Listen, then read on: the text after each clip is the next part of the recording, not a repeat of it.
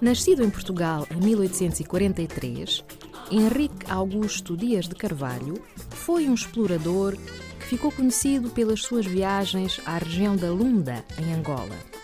Foi um grande conhecedor e divulgador de aspectos relativos à geografia e à cultura dos povos desta região. Foi também governador da Lunda até 1898. Henrique de Carvalho faleceu em Innova.